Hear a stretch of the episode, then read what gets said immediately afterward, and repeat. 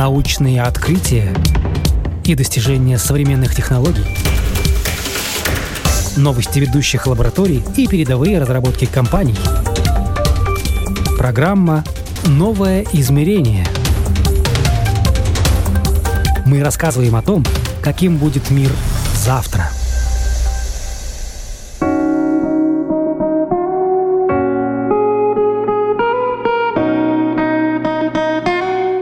такое паспорт? Кажется, это всего лишь книжечка с фотографией и запись длиной в две строчки о личных данных. Но не все так просто. Паспорт с изнанки – это сложные технологии, криптография и высокая степень защиты информации. Насколько просто или сложно подделать современные документы? Чем цифровой паспорт отличается от обычного? Это программа «Новое измерение». Меня зовут Яна Ермакова, а о настоящем и будущем паспортов мы говорим с экспертом по современным цифровым решениям Русланом Аржаником.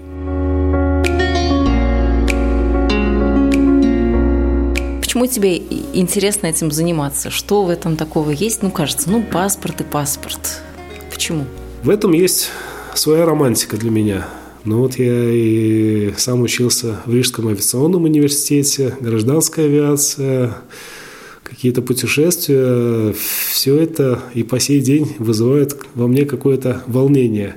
Когда я вижу паспорт, я, например, стою где-то в очереди на пограничный контроль, я всегда обращаю внимание, вот интересно, у кого-то интересного синего цвета паспорт необычный или еще какой-то.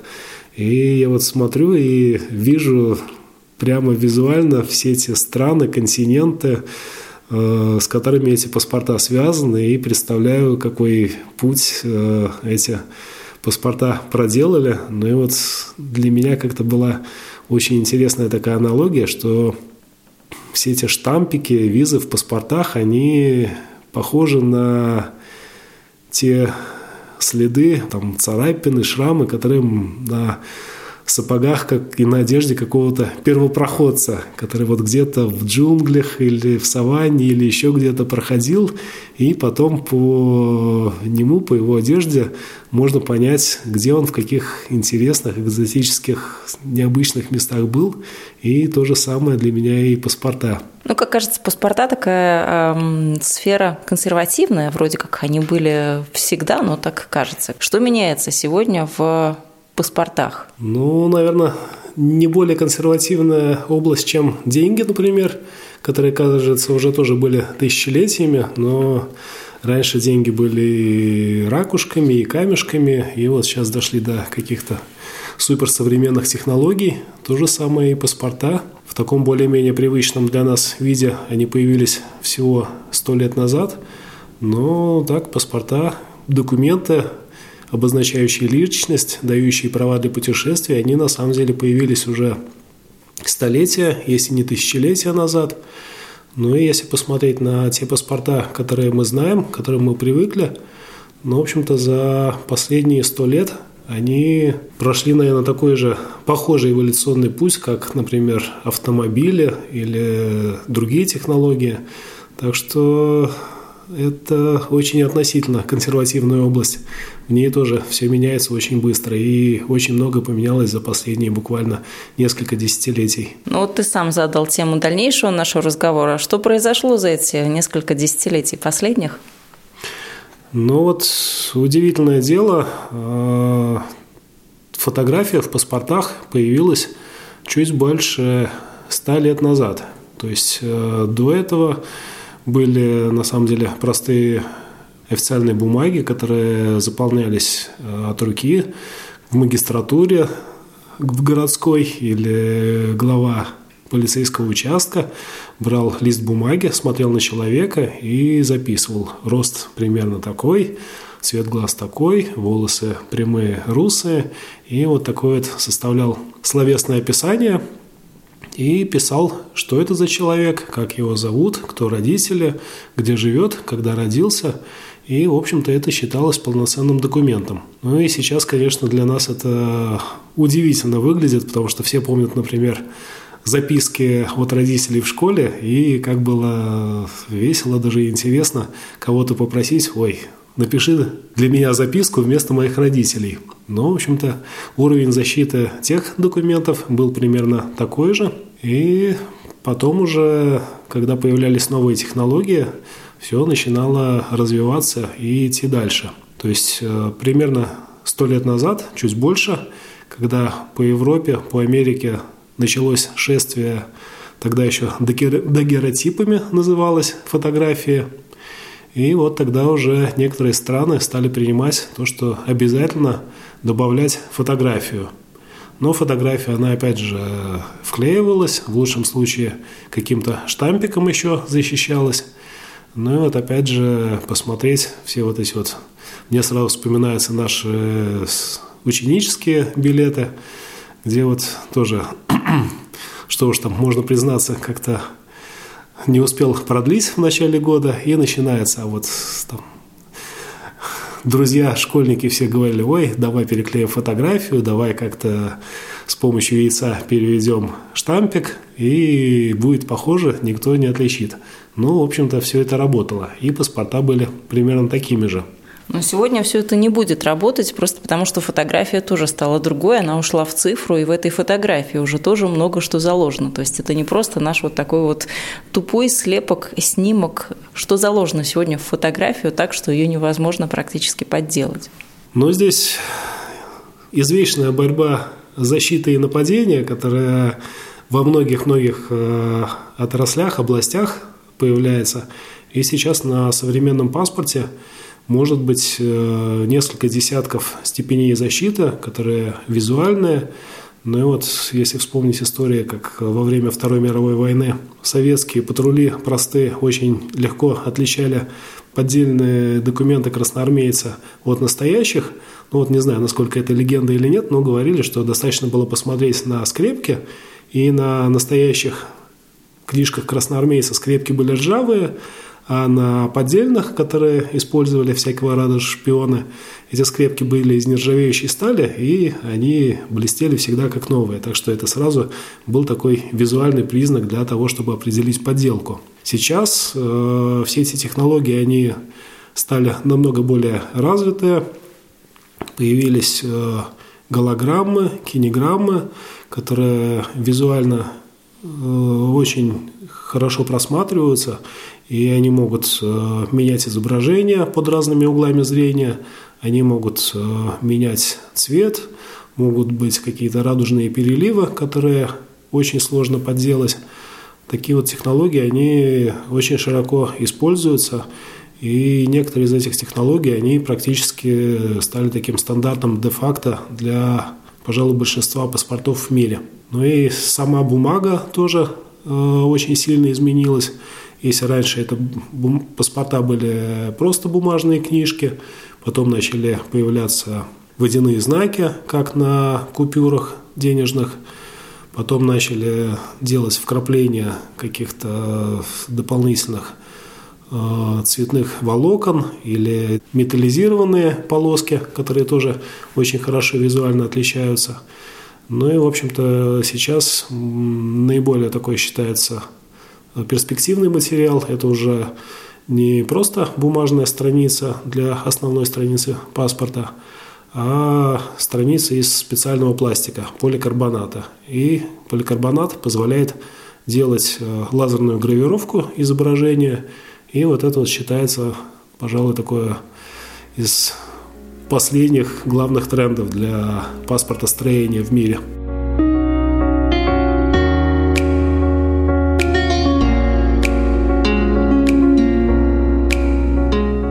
Какую силу сегодня паспорт имеет вот такой бумажный, как мы его привыкли видеть, такой книжечкой бумажной, когда все уходит в цифру, и мы видим, какую силу имеет ID-карта, то есть вот маленький кусочек пластика, на который фактически записана, ну, почти та же самая информация. Не все знают, что такое сила паспорта, и, в общем-то, под силой или power rank э, подразумевается то количество стран, в которые владелец паспорта может э, ехать без визы, либо получить э, визу по прибытию в страну. И, в общем-то, здесь нет прямой связи с технологией, по которой изготавливается паспорт, а скорее это связано с теми политическими связями, с политическим весом страны. То есть, если с соседями вы не дружите, то, соответственно, мало куда вас и пустят.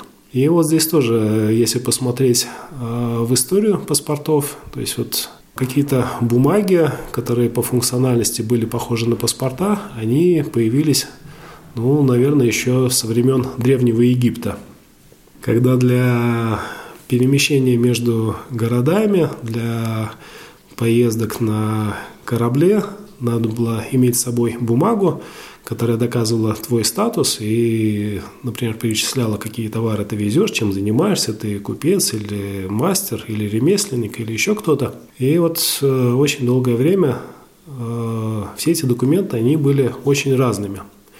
И такой огромный скачок произошел, пожалуй, в конце XIX века, когда люди начали больше путешествовать, когда железнодорожное сообщение начало развиваться, э, судоходство начало развиваться, но, тем не менее, все эти объемы пассажиров были на самом деле еще сравнительно небольшими.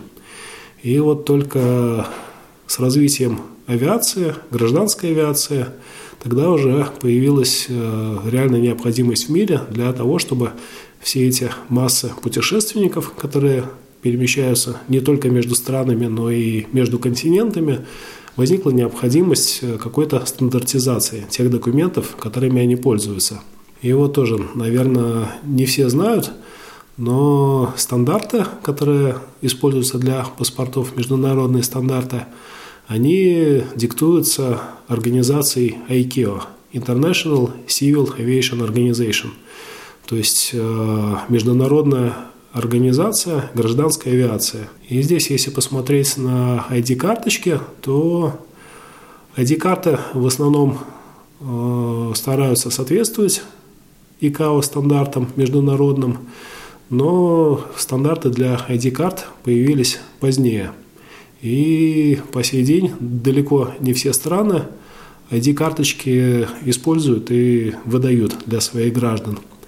Но опять же, большое отличие между паспортами и ID-картами, ну, например, и в Латвии тоже. То есть, э, например, на выборы можно прийти с чем? Можно прийти только с паспортом. А почему? Потому что у паспорта есть бумажные страницы, где можно поставить э, штампик. А в ID-карточке страниц нету, и, соответственно, штампики ставить некуда. Хотя некоторые страны, например, Перу, они выходят из ситуации и делают специальные наклеечки, которые наклеиваются на ID-карту, и каждый, кто проголосовал, получает эту наклейку и может даже какое-то административное наказание понести, если не участвовал в выборах. Но, тем не менее, да, у паспорта основное преимущество то, что у него есть эти страницы, и это очень важно в том числе для путешествий. То есть э, многие страны до сих пор э, ставят как минимум штампики или как максимум э, вклеивают наклейку с визой. И паспорт – это основной тот документ, куда можно эти наклейки вклеить. Но вот многие страны выпускали и продолжают выпускать паспорта двух разных видов. Более тонкий паспорт, он используется для тех людей, которые путешествуют, может быть, не часто, а для тех, кто путешествует э, часто, они могут заказать, ну, если страна предлагает такую возможность, они могут заказать паспорт, который в полтора-два раза толще и содержит большее количество страниц. То есть, соответственно, большее количество виз или отметок, штампов можно туда поставить. Ну вот у меня, например, бывало так, что паспорт приходилось менять уже через 2-3 э, года, просто потому что заканчиваются пустые страницы в паспорте. Ну, ты часто путешествуешь, логично, что там уже места свободного нет для штампиков. А вот такая история, как загранпаспорт, которая справедлива для некоторых стран, насколько это атовизм, насколько это вообще нужно сегодня, важно, или, может быть, это будет меняться в э, скором будущем? Ну, я думаю, что в скором будущем все страны будут переходить к единому документу, То есть, э, да, сейчас, например, наши соседи, Россия, они до сих пор используют э, внутренний паспорт, заграничный паспорт. Сейчас у них появляются ID-карты. Ну и, в общем-то, технически такой необходимости нету.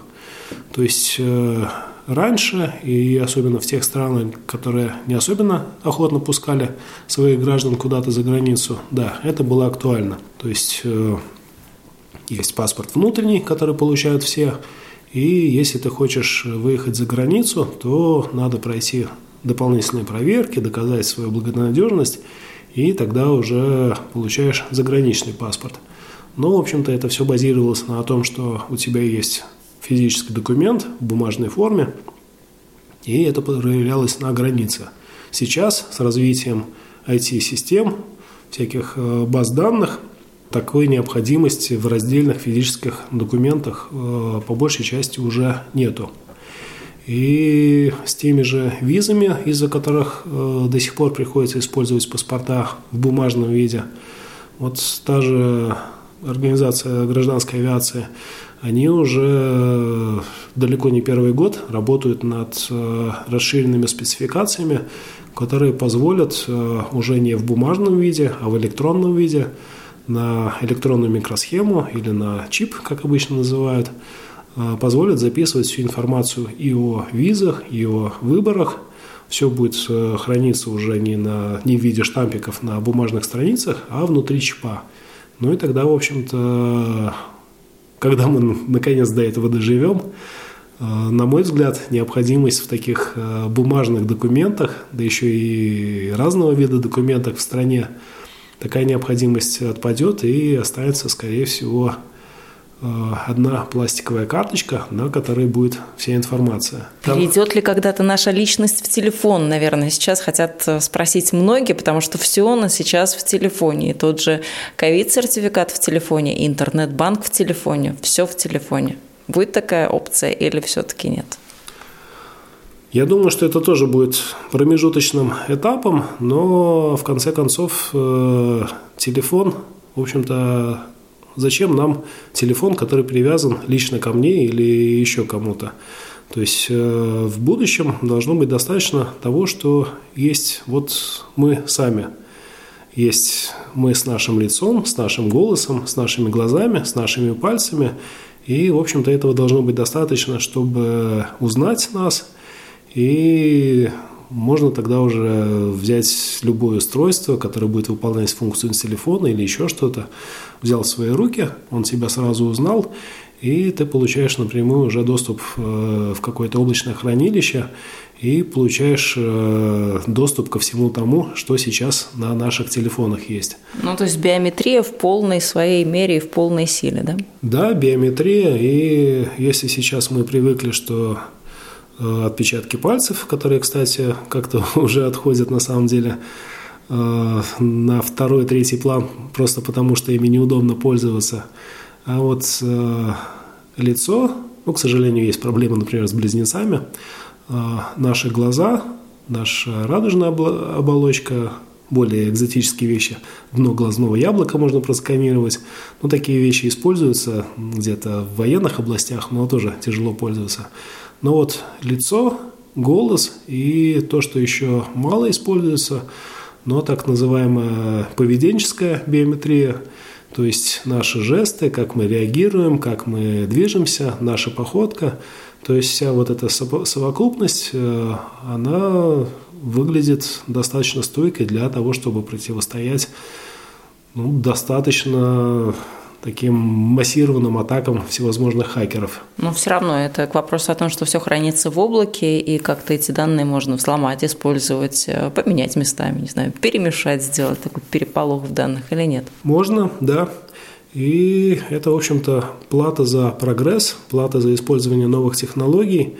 И, наверное, такие же сомнения, опасения были лет сто назад, когда массово начиналось внедрение электричества. Э, скептики говорили, ну а что будет, если нет электричества, тогда все остановится, телеграф не будет работать, там воздушный шар дирижабль не запустится, и как мы будем с этим жить?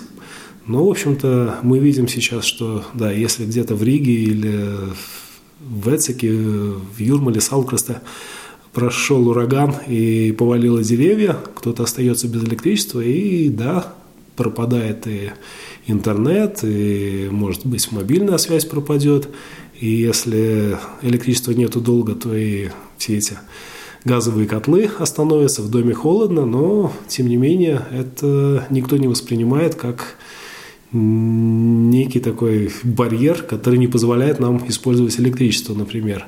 Ну, то же самое будет и со всеми этими облачными технологиями. Да, все это может произойти, и мы видим сейчас множество фильмов, таких фантастических, апокалиптических, «Вспышка на солнце», все компьютерные системы прекратили работать, все базы данных оказались стерты, люди оказались э, откинуты там, на столетия назад, опять переходят жить в пещеры. Ну, в общем-то, от таких вещей никто не гарантирован. Если в самом деле будет вспышка на Солнце, то надо надеяться, что мы успеем к этому времени перебраться на Марс или еще куда-то дальше.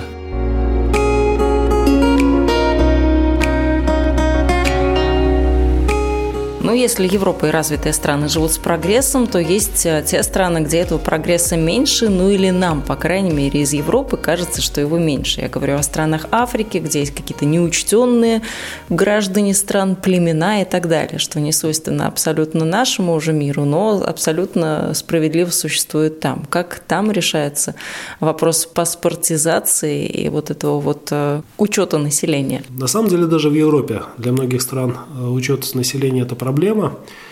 Не во многих, но в некоторых даже старых европейских странах нету, например, э, персонального кода. И для меня это было удивительно узнать, что Латвия, оказывается, э, в этом плане очень прогрессивная страна, что у нас у всех есть персональные коды, и мы можем однозначно идентифицировать э, каждого человека и не перепутаем его. Но даже в европейских странах есть такие ситуации, когда человек есть имя, фамилия, и чтобы не перепутать его с тезкой, используются дополнительные параметры, например, э, дата рождения, место рождения, кто его родители и все прочее. То есть вот даже старая Европа, которая, казалось бы, вся уже насквозь оцифрована и все учтено, но по факту, оказывается, нет. И в Африке сейчас тоже очень большая работа идет.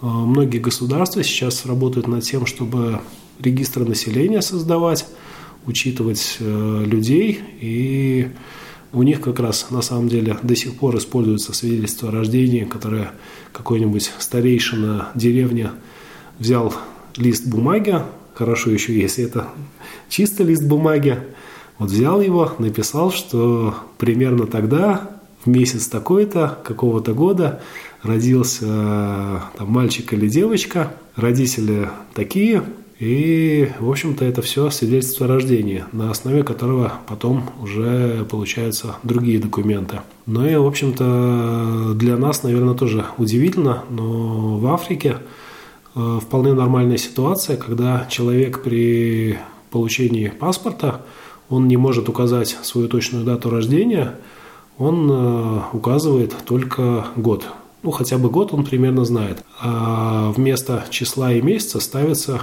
XXXX. Ну и вот с этими иксами тоже сразу вспомнилась э, другая история уже из э, нашей европейской истории, но новейшей. Если раньше в паспортах мы привыкли, что э, пол всегда указывался мужской или женский, но вот сейчас в Европе все популярнее во многих странах такая возможность, что при заказе паспорта пол можно не указывать, и тогда вместо привычных M, F, male, female указывается просто X, когда пол не определен, ну, когда либо человек сам не определился, либо не хочет, чтобы как-то государство к нему обращалось как к мужчине или к женщине. Мужчина, женщина и следующая графа другое, да? Именно так. То есть вот для меня, когда я первый раз это увидел, было прямо удивительно. Ну хорошо, а что делать с этими иксами, если уж о них э, заговорили? Как э, быть, если где-то их нужно указывать? Э, ведь в системах компьютерных там же нет опции поставить два икса там, два икса там и указать год. Как быть? Ну, это... При оформлении билетов, бронирования, еще чего-то. Это на самом деле проблема для программистов должна быть. И вот оказывается, если имеешь дело с такими более интересными странами, то это вполне нормальный случай, когда вместо даты, месяца и числа используются иксы. Но по факту, конечно, во многих случаях тогда люди пишут 0101, если они на каком-то э, интернет-портале не могут информацию о себе заполнить, ну тогда приходится придумывать. И потом уже, если, например, э, авиакомпания проверяет, вот эти все люди, они должны быть в курсе. Ну и, может быть, даже более интересная ситуация, когда у человека, например, есть только имя, но нету фамилии. И во многих случаях тоже в паспорте может быть его имя или только фамилия, и больше никакой информации нету. Человек сам о себе ничего не знает. Ну, а в продолжении тогда этого вопроса этой темы испанские какие-нибудь именно фамилии, где вот между именем и фамилией там может быть еще много всяких родственников. А вот для этого, опять же, в спецификациях организации ИКАО есть э, целый параграф по поводу того, как сделать обрезание, так сказать если имя, фамилия очень длинные, они должны на самом деле поместиться, если кто-то обращал внимание, внизу паспортной страницы основной, где фотография, имя, фамилия, там внизу э, две дополнительные строчки, так называемая MRZ, Machine Readable Zone, машиночитаемая зона. И длина этих строчек не помню точно, где-то порядка 80 символов. Если посмотреть на вот эти длинные испанские, ну и не только испанские имена, фамилии, то, естественно, 80 символов, э, такие длинные имена не вмещаются. И вот целый параграф в спецификациях посвящен тому, как э, правильно обрезать вот эти длинные имена, фамилии, так, чтобы они поместились. То есть есть правило, что надо постараться поискать, если фамилия длинная, составная, то до следующего пробела постараться уместить.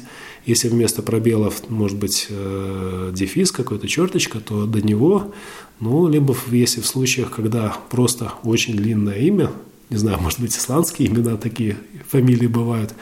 Ну вот, кстати, в Латвии, я не помню, эм, за какой год это была статистика, может быть, сейчас что-то поменялось, но самая длинная фамилия была Староконстантиновский, там вот на вскидку не вспомню, сколько букв, но, по-моему, больше 20. Но если еще и имя у него соответствующее родители постарались, подобрали, то, скорее всего, не поместится. И тогда уже в этой машиночитаемой зоне имя, фамилия могут полностью не поместиться, а где-то на половине могут быть обрезаны. И вот что принято для таких случаев, ну так как основная страница паспорта, где у нас фотография, дата рождения, все остальное. Там, в общем-то, тоже страница не резиновая, сколько там есть места, столько и помещается. Есть, конечно, соблазн иногда сделать шрифт поменьше и все мелко-мелко напечатать, чтобы поместилось, но так тоже э, часто не получается. И в таких случаях, в общем-то, есть вот э, следующая страница, которая выделена для дополнительных заметок. В Латвии она, например, используется для указания национальности, но в том числе на этой странице можно напечатать и полное имя, фамилию человека, и, может быть, какие-то титулы, что, например, характерно для старой Европы, когда граф какого-нибудь там территории, поместья и так далее, вот это вот все перечисление титулов, оно может занять еще полстраницы мелкого текста дальше в паспорте. Ты видел такие? Э, с графскими титулами нет, но на дипломатических паспортах э, звание человека, его должность, оно тоже указывается на этой дополнительной странице, и да, там может быть достаточно длинный текст.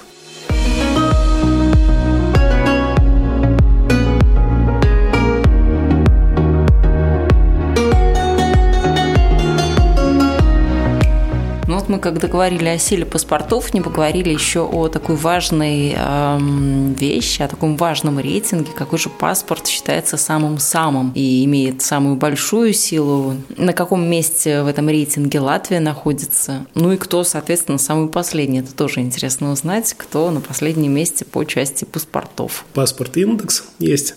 И вот я сам не знал, оказывается, самый сильный паспорт, паспорт, который позволяет в наибольшее количество стран въезжать без визы, либо получать визу по прибытию, это Объединенные Арабские Эмираты, следующая на втором месте Италия, ну и Латвия, в общем-то, достаточно хорошо смотрится в этом списке. Восьмое место. И с латвийским паспортом можно въехать э, по такой упрощенной схеме в 151 страну. Ну и мы находимся на одном уровне с Литвой, Эстонией. Ну и вот э, тоже удивительно, что мы на одном месте с Японией и Исландией, например, находимся. И Канада, да, в той же группе? И Канада тоже в той же группе. И вот э, тоже удивительно для меня, что паспорт Соединенных Штатов Америки, он находится всего лишь на одну позицию выше Латвии. Так что... То есть на седьмом, да, получается? То есть на седьмом. А вот Италия, удивительно для меня, но на втором месте. Ну, тут надо детальнее уже смотреть, чем Италия заслужила такое высокое место, но это тоже, да, такая интересная вещь. Но если посмотреть на вопрос о тех странах, которым сложнее всего куда-то ездить, на 89-м месте находится Афганистан. И если верить э, информации в интернете, они могут э, поехать без визы всего лишь в 4 страны и еще 32 страны, где они могут приехать и получить визу сразу по прибытию. Ну, что касается паспортов, то ты уже сказала отчасти о том, что есть регулирование от э, организации гражданской авиации, но что нужно государству, когда оно решает эм, обновить паспорт, когда оно решает, э, не знаю, может быть, создать с нуля или поменять дизайн этого паспорта или какие-то новые технологии туда внедрить? Ну, в первую очередь надо посмотреть на последние версии э, тех спецификаций, которые вот организация ИКАО выпустила. То есть э, новый паспорт должен соответствовать всем этим требованиям. И надо решить, кто же будет э, поставщиком этих паспортов. Тоже в мире, в общем-то, не так много производителей, которые делают чипы для паспортов, которые делают сами паспортные книжки. Ну вот интересно, на таких производителей повлияла ли пандемия, если мы видели, что с микросхемами была проблема, то с чипами была проблема? В некоторых странах получилось даже так, что временно пришлось выдавать партии документов без чипов, как раз из-за проблем с поставками. И вот э, те, кто вовремя договорился с поставщиками и зарезервировал для себя вот эти чипы, то им повезло, у них все хорошо, но вот в некоторых случаях пришлось уже сделать такой шаг назад и выдавать документы без чипа. Что касается оборудования, которое эти паспорта считывает? Сразу мне вспомнилось, как я был проездом э, в Канаде, в Торонто, и я был едва ли не единственным пересекавшим границу. Пограничнику было, очевидно, скучно, и он увидел мой паспорт, э, латвийский, заинтересовался, ну, очевидно, латвийские паспорта не так часто видит. Спросил, что я делаю, когда узнал, что я занимаюсь паспортами. И тогда он так очень э, оживился и показал мне свой трюк, который он использует на рабочем месте. Вот он взял мой паспорт, положил на считыватель, на сканер, и как только там вот мелькнула вспышка фотографирования визуальной части, он быстро выдернул мой паспорт, убрал его со считывателя. И вот он как раз мне сказал, что если полностью выполняются все проверки, идет подключение к чипу, считывание с чипа фотографий, всех остальных данных, то ему не нравится, что приходится ждать. А вот он наловчился, так что паспорт положил, дождался этой вспышки, тут же его выдернул, и вот он как раз мне сказал, что это занимает 2 секунды. Ну вот как тут не поверить, что лень – двигатель прогресса, разве нет? Ну, в общем-то, да. И как раз для того, чтобы все-таки сохранить тот уровень защиты, который предлагают чипы, и чтобы офицерам полиции было не так скучно, те, кто путешествует последние, наверное, лет пять активно, те могут увидеть, что и в Европе, и в других странах мира все большую популярность завоюют так называемые электронные гейты. Самообслуживание, грубо говоря. Системы самообслуживания, то есть э, как раз вот в них можно использовать паспорта только с чипами, если чип э, отсутствует, либо по какой-то причине не работоспособен, то приходится опять идти повеселись, развлечь господина офицера. Ну, не работоспособен может быть и человек, который этот паспорт прикладывает, потому что, не дай бог, ты забыл снять очки, или, не дай бог, там, ты не выспался, это можно прикладывать тоже бесконечно. Ну, пять минут может пройти, прежде чем ты совпадешь с фотографией в паспорте. Вот это вот тоже одна из вещей, которые тормозят полноценный запуск таких электронных гейтов, ворот. И одна из важных частей – это то, как наиболее дружелюбно для пользователя сделать эту систему и сейчас практически стандарт такой, что на экранчике, который стоит на этом электронном гейте, крутится постоянно видеоролик, который иллюстрирует каждый твой шаг. То есть э, паспорт, как правило, надо вытащить из обложки, иначе он туда не поместится.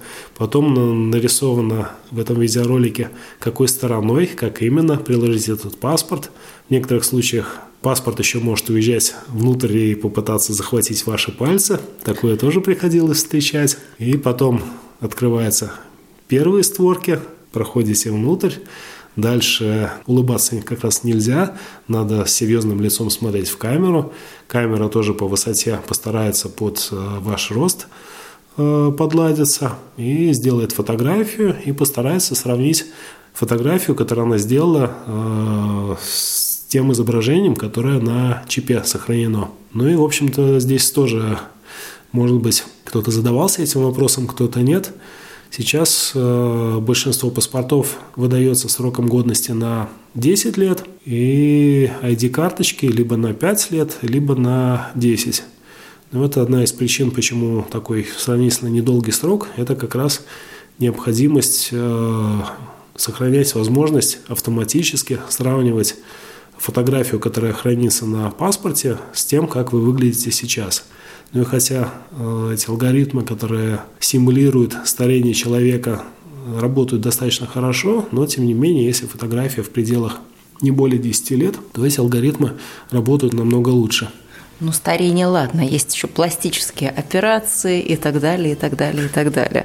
Главный вопрос, наверное, уже который заключает наше интервью, подделать паспорт можно или нет?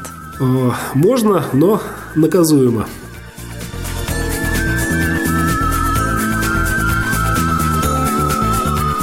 О паспортах в этом выпуске программы «Новое измерение» мы говорили с экспертом по современным цифровым решениям Русланом Аржаником. Ну и для сравнения в заключении программы пара цифр – сколько стоит получение паспорта в разных странах. Если в Латвии новый документ для взрослого без скидок обойдется в 30 евро, то в Ирландии эта же услуга почти что вдвое дороже – 75 евро. Ну а в Камеруне за новый паспорт и вовсе придется выложить 160 евро. Вы слушали программу «Новое измерение». Этот выпуск для вас подготовила я, Яна Ермакова. До новых встреч в эфире.